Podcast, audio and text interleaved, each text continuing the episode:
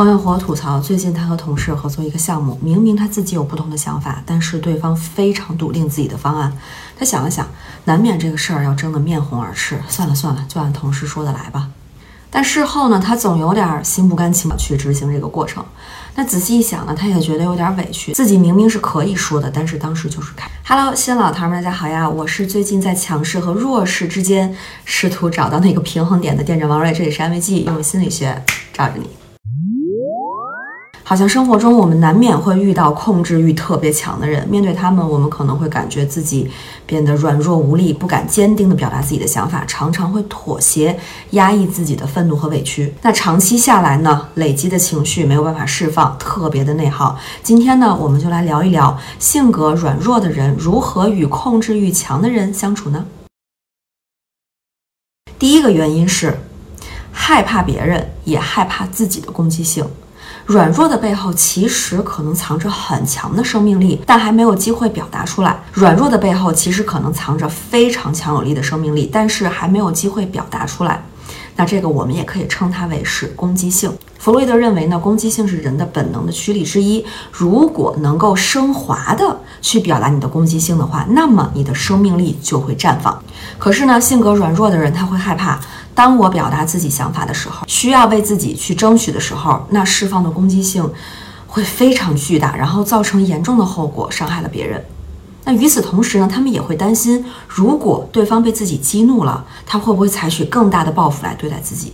第二个原因是不敢表达的背后，可能也在害怕着独立的自我。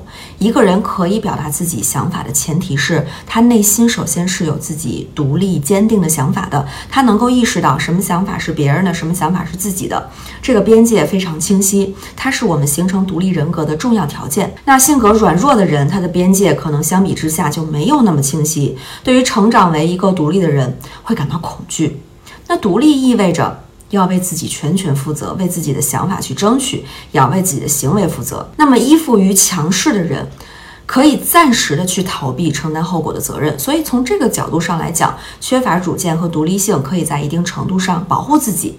只是这种躲开风险的操作的同时呢，它也限制了自己个人的成长。第三个原因老生常谈了哈，但是还是有必要提一下，那就是早年的家庭教育方式对性格的塑造和影响。一些性格软弱的人，他可能在成长过程当中遭遇过训斥、否定或者暴躁的养育方式，导致他们呢对权威很容易产生胆怯，然后不敢坚持自己的观点。那还有一些人可能受到了溺爱。过度保护就是另外一个极端哈，导致他们缺乏独立自主的能力，也很难感觉到自己的能力。因为溺爱和过度保护，它同时也在传递着这样一个信息，那就是。养育者他并不信任你有能力照顾自己，所以呢，他们需要对你照顾的无微不至，导致你失去了自己的主见。这两种家庭教育的方式都会对性格造成影响，一种是严厉的教育导致性格的胆怯退缩，另外一种呢是以大包大揽的方式让孩子失去了自主能力的锻炼机会。第一步，记住你的攻击性是纸老虎。我记得之前专门拍过一期视频聊这个方法，想回看的糖儿可以看下方简介里的视频链接哈。简单来说，就是我们以为我们的攻击性是非常可怕的，但事实上就像一张这个软趴趴的餐巾纸哈，你团成团儿丢到一个人身上，对方并不会因此头破血流，对吗？那这种提醒其实是在用具象化的方式来表达，我们的愤怒并没有那么可怕的毁灭力量。我们完全可以在不伤害别人的前提下，说出自己对方案的不满或者对室友安排的不同想法。第二步，从小事儿上独立。在我们改变的初期，如果客观条件允许，可以暂时远离强势的人，留给自己充分安全的空间来发展自己的独立性。那如果现在实在是没办法远离，可以尝试从小事儿开始，坚定地表达。达自己的需要，从没有那么大压力的小事儿上面开始尝试，慢慢的，我们会在更多的事情上面做到独立。比如说，拒绝一些很小的事情。当你也想按时下班的时候，啊，同事这个时候提出让你帮忙加班的需求啊，或者是某一次聚餐想选你吃的那道菜，那这些一点一点积累起来，都可以慢慢的帮助我们去建立自己的独立人格。第三步，重新养育自己。家庭养育方式对性格的塑造有着重要的影响，但我们并不一定要局限于过去的经历。已经发生的过去无法改变，但我们可以尝试的是，在成人之后把自己当做自己的父母，然后重新养育自己。你需要什么，就用那样的方式来对待自己。比如说，在自己软弱的时候啊，对自己有耐心、有鼓励、有引导。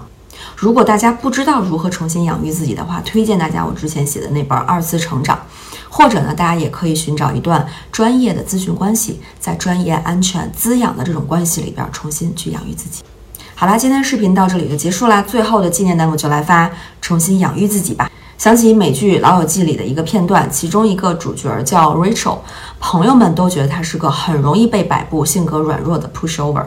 有一集呢，她被别人占了洗衣房的位置，在她的朋友 Ross 的支持下，开始勇敢坚定地为自己撑腰，抢回了位置。那个体验真的很棒，希望大家都能够。为自己撑腰，实现真正的人格独立。如果今天视频对大家有些启发，别忘了一键三连哦！安慰剂的视频每周更新，我们下期见，拜拜。